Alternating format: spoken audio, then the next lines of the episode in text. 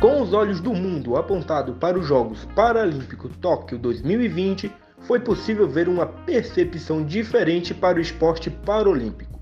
Tivemos a oportunidade de conhecer melhor as modalidades e seus atletas, e desmistificar que pessoas com deficiência não conseguem exercer uma atividade esportiva competitiva e empolgante. Tal visibilidade tem o potencial de desenvolver o interesse do público sobre como elas e eles treinam, como é seu dia a dia esportivo e como foi sua introdução no esporte. Este mesmo interesse do público serve para desconstruirmos opiniões preconceituosas e erradas de que pessoas com deficiência não podem ou não conseguem praticar esporte, trazendo um legado importante e necessário para a sociedade. Neste sentido, nos perguntamos: quais são os principais legados dos Jogos Paralímpicos Tóquio em 2021? Eu sou Alisson Douglas e este é o CBCE On Rádio, podcast produzido pelo Colégio Brasileiro de Ciências do Esporte em parceria com o Instituto de Educação Física e Esporte da Universidade Federal de Alagoas. Hoje contaremos com a participação da professora doutora Doralice Lang de Souza docente titular do departamento e do programa de pós-graduação em Educação Física na Universidade Federal do Paraná e coordenadora do Laboratório de Estudos e Pesquisas Socioculturais sobre o Esporte Adaptado, o LEPSEA, fundado em 2015.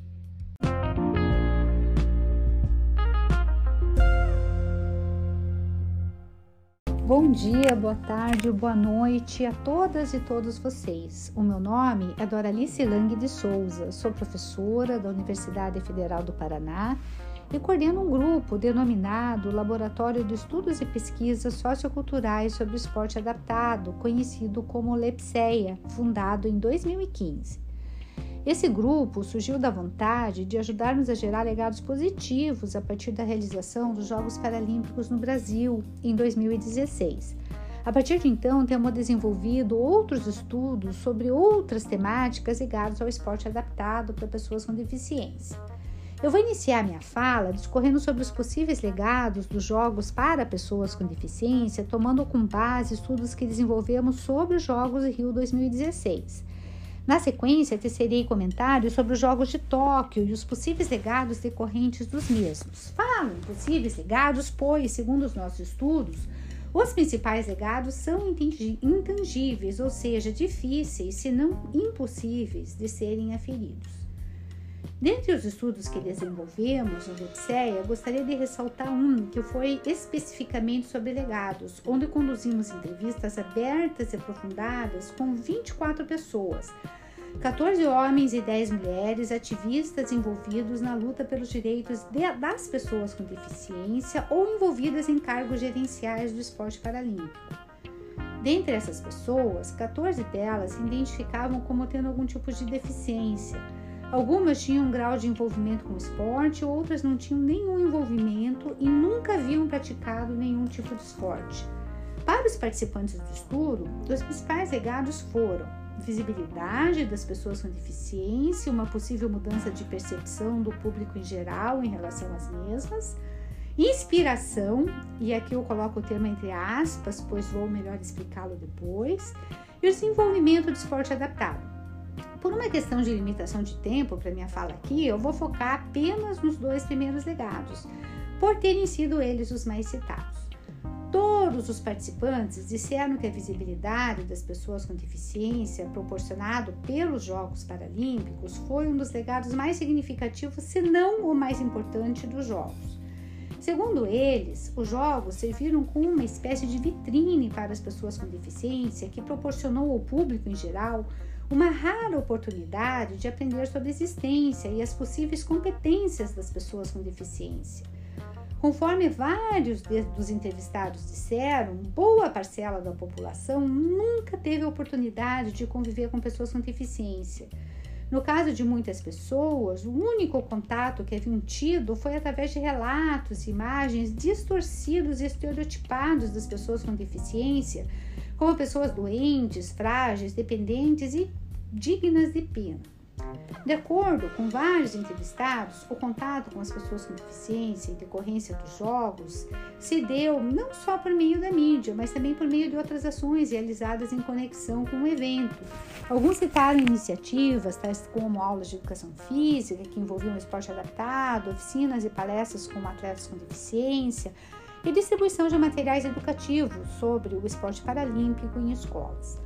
23 dos 24 entrevistados também disseram que os Jogos Paralímpicos possivelmente ajudaram a mudar a percepção da população a respeito das pessoas com deficiência, uma vez que o desempenho dos atletas desafia velhos estereótipos e estigmas normalmente associados às pessoas com deficiência.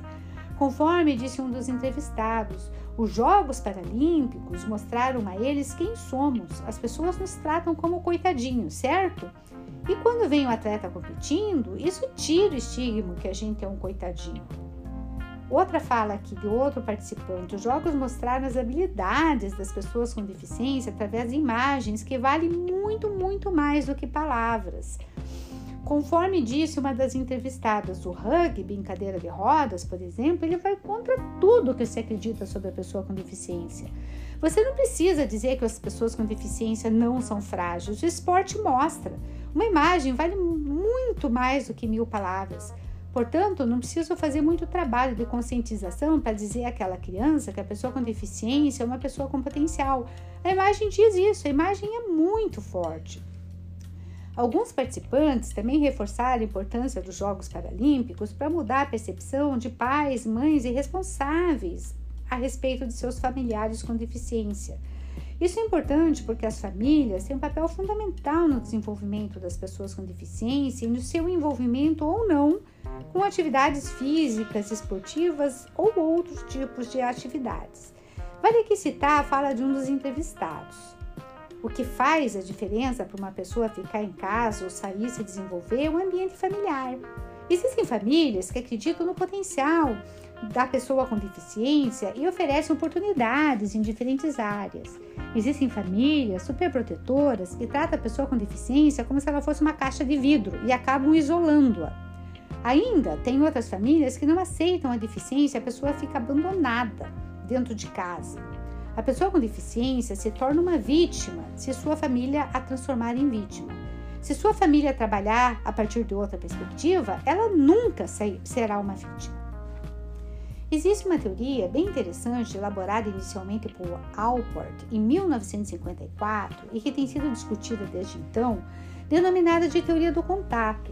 De acordo com essa teoria e vários estudos que investigaram a sua efetividade, o contato direto ou indireto com outro ou grupos de outros, e aqui outros eu coloco entre aspas, né?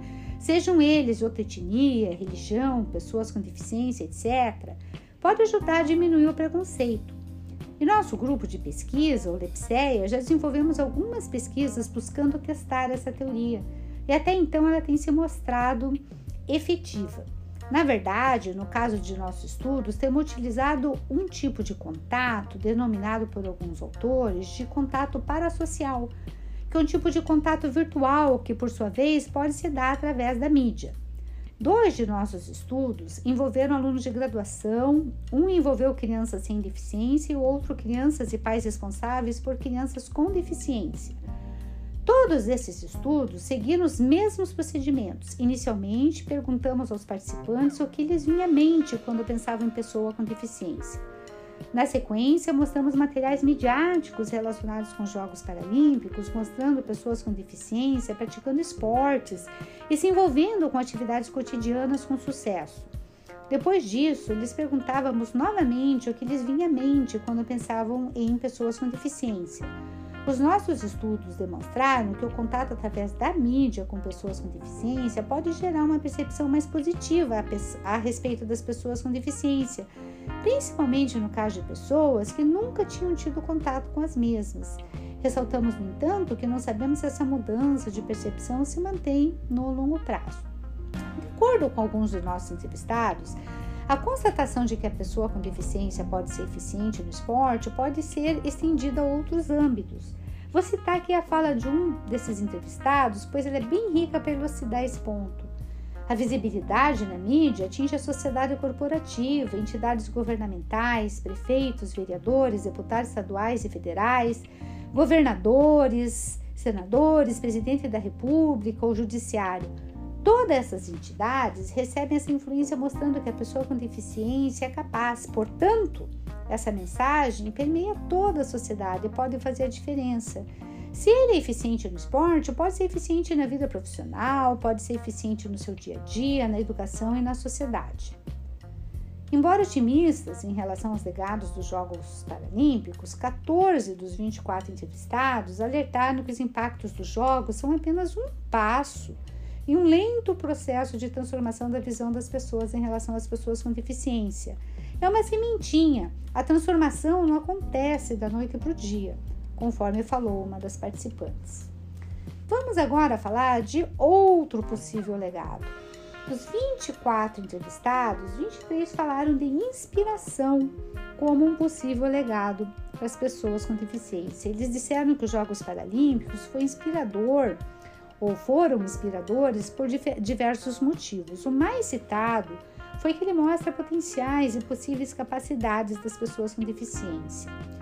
Todos os participantes com deficiência afirmaram que os exemplos dos atletas durante os Jogos podem ter levado as pessoas com deficiência a fazerem uma autorreflexão sua própria condição, ajudando alguns a descobrirem coisas que não sonhavam poder fazer e serem mais proativas em busca de autonomia e independência. Me permitam aqui citar algumas falas nesse sentido, todas entrevistados com deficiência. Eles, os Jogos Paralímpicos, inspiraram. Eles reafirmaram essa ideia de que somos capazes, de fato, cada um de nós com a sua própria história, com nossa própria, própria história limitante e com nossa própria história de vida.